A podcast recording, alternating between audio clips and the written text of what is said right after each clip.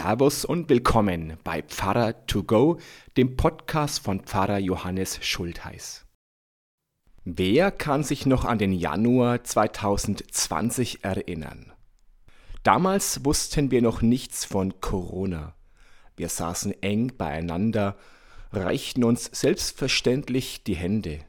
Masken trugen wir nur an Fasching. Man könnte jetzt in Sehnsucht schwelgen, aber eigentlich wissen wir, auch damals war die Welt nicht in Ordnung. Gute, alte Zeiten gibt es immer nur rückblickend.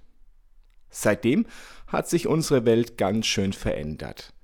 Aber da erzähle ich nichts Neues. All das haben wir miterlebt. Alle paar Wochen müssen wir uns bis heute auf neue Auflagen einstellen und alles wird breit diskutiert. Heute würde ich gern auf all das zurückblicken und sagen, es ist vorbei, aber das ist es noch immer nicht. Und so wird das Leben mit Corona auch 2022 unseren Alltag prägen. Unsere Welt ist krank.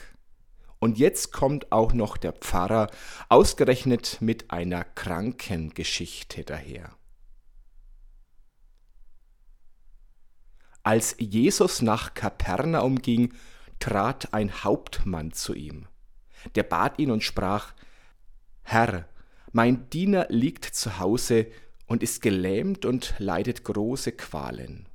Jesus sprach zu ihm, Ich will kommen und ihn gesund machen.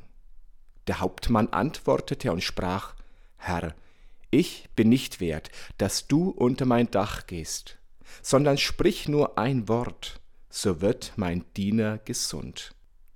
Denn auch ich bin ein Mensch der Obrigkeit untertan und habe Soldaten unter mir. Und wenn ich zu einem sage, geh hin, so geht er. Und zu einem anderen, komm her, so kommt er. Und zu meinem Diener, tu das, so tut er's. Als das Jesus hörte, wunderte er sich und sprach zu denen, die ihm nachfolgten. Wahrlich, ich sage euch, solchen Glauben habe ich in Israel bei keinem gefunden.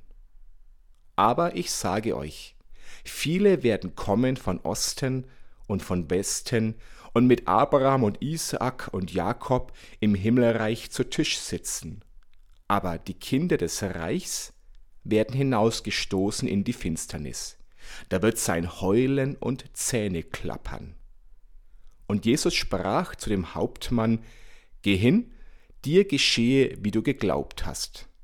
Und sein Diener wurde gesund zu derselben Stunde. Wer ab und zu eine katholische Messe besucht, dem ist sofort ein Satz aufgefallen, der auch in der katholischen Messe im Rahmen der Eucharistievorbereitung gesprochen wird. Herr, ich bin nicht würdig, dass du eingehst unter mein Dach, aber sprich nur ein Wort, so wird meine Seele gesund. Hier hat er also seinen Ursprung. Und dann ist vielen bestimmt ein Satz kurz vor dem Happy End der Geschichte aufgefallen. Die Kinder des Reichs werden hinausgestoßen in die Finsternis, da wird sein Heulen und Zähne klappern. Diese Heilungsgeschichte gleicht ein bisschen dem Gleichnis vom verlorenen Schaf. Ein Hauptmann verlässt seine Kompanie, um einen zu retten. Aber dann kommt's. Kinder sollen in die Finsternis gestoßen werden. Das klingt so gar nicht christlich.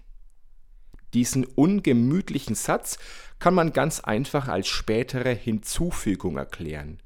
Er könnte die Situation der Christen im ersten Jahrhundert widerspiegeln. Die hatten mit der guten Nachricht vor allem bei anderen Völkern Erfolg, während die Juden, die Kinder des Reichs, von Jesus dem Heil nicht viel wissen wollten. Andererseits ist dieser Satz so anstößig, dass er nur schwer Jesus später angedichtet werden konnte und fast von Jesus selbst stammen muss. Jesus hatte bekanntlich nicht nur Erfolg. Er erntete gerade bei den Frommen seines Volkes Gegenwind. Vielleicht steckt hinter diesem Satz der Frust, den Jesus als wahrer Mensch manchmal auch gehabt haben muss. Aber eigentlich geht es ja um eine Heilungsgeschichte. Der Diener eines Hauptmanns ist der Patient. Er hat starke Schmerzen und Lähmungserscheinungen. Wir wissen nicht, was genau er hatte, aber das spielt auch gar keine Rolle. Jedenfalls geht es mal nicht um Corona. Jesus und der Hauptmann plaudern ein bisschen, dann vollbringt Jesus ein Wunder und am Ende ist alles gut. Aber ist am Ende wirklich alles gut? Irgendwie ist diese Heilungsgeschichte ein bisschen zu krass. Jesus heilt den Diener, ohne ihn gesehen zu haben. Das ist jetzt schon ein bisschen arg weit weg von unserem Alltag im 21. Jahrhundert. Wir können davon ausgehen, dass Jesus tatsächlich viele Menschen mit psychischen und physischen Beschwerden geheilt hat. Dabei hat er vor allem mit dem Vertrauen der Menschen gearbeitet und die Selbstheilungskräfte aktiviert. Aber ist das in dieser Geschichte noch Vertrauen oder schon Magie? Das Wunder in dieser Geschichte kann uns Probleme machen. Das Hauptproblem aber ist, dass uns dieses Heilungswunder den Blick auf die eigentlichen Wunder in dieser Geschichte verstellt. Das erste Wunder in dieser Geschichte ist, dass der Hauptmann selbst zu Jesus kommt. Er schickt nicht nur einen seiner Soldaten, er lässt alles stehen und liegen und setzt sich persönlich nicht etwa für seine Frau oder sein Kind, sondern für seinen Diener ein. Das nächste Wunder ist, wie Jesus und der Hauptmann miteinander umgehen. Juden und Römer waren damals bekanntlich alles andere als befreundet. Dennoch befiehlt der Hauptmann Jesus nicht, er bittet, dass Jesus seinen Diener heilt. Herr, spricht er Jesus an, dabei waren es doch die Römer, die damals geherrscht haben. Jesus lässt sich nicht lange bitten.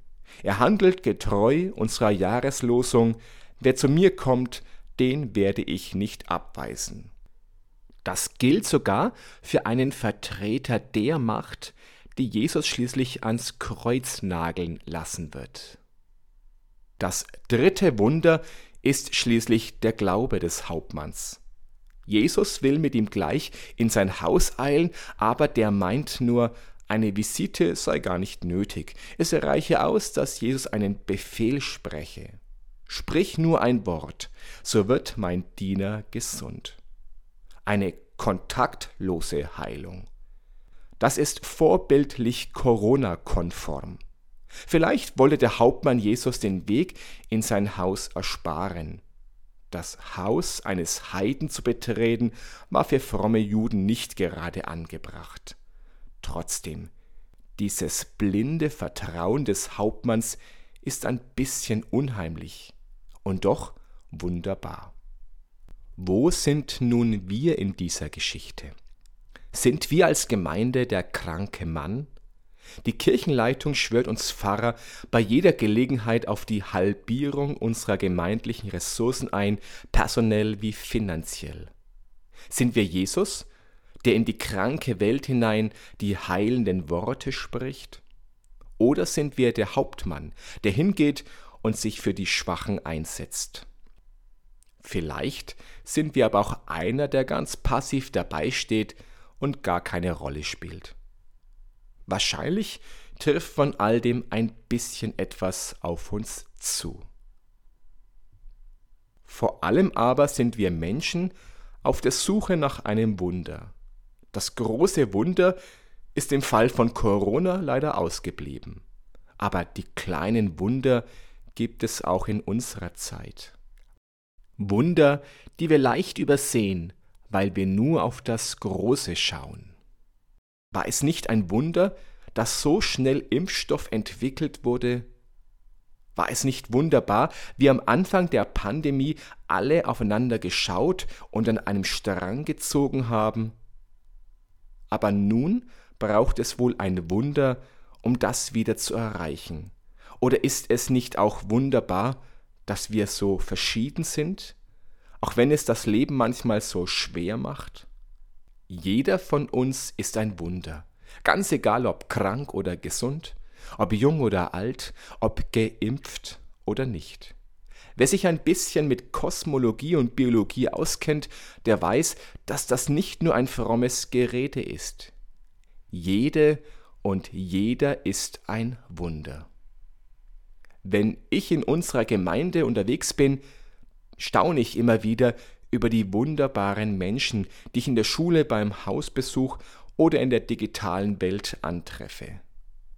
Corona hat vieles in unserem Leben auch in der Kirche schwerer gemacht. Aber die Wunder gibt es immer noch. Gerade deshalb, weil das Leben nicht immer ein Zuckerschlecken ist, gibt es auch das Wunder des Glaubens. Glauben, der uns wie dem Hauptmann hilft bei all den Problemen in unserer Welt, die Wunder nicht zu übersehen. 2022 kann trotz aller Herausforderungen ein ganz wunderbares Jahr werden. Schauen wir, dass wir die kleinen Wunder des Alltags nicht übersehen.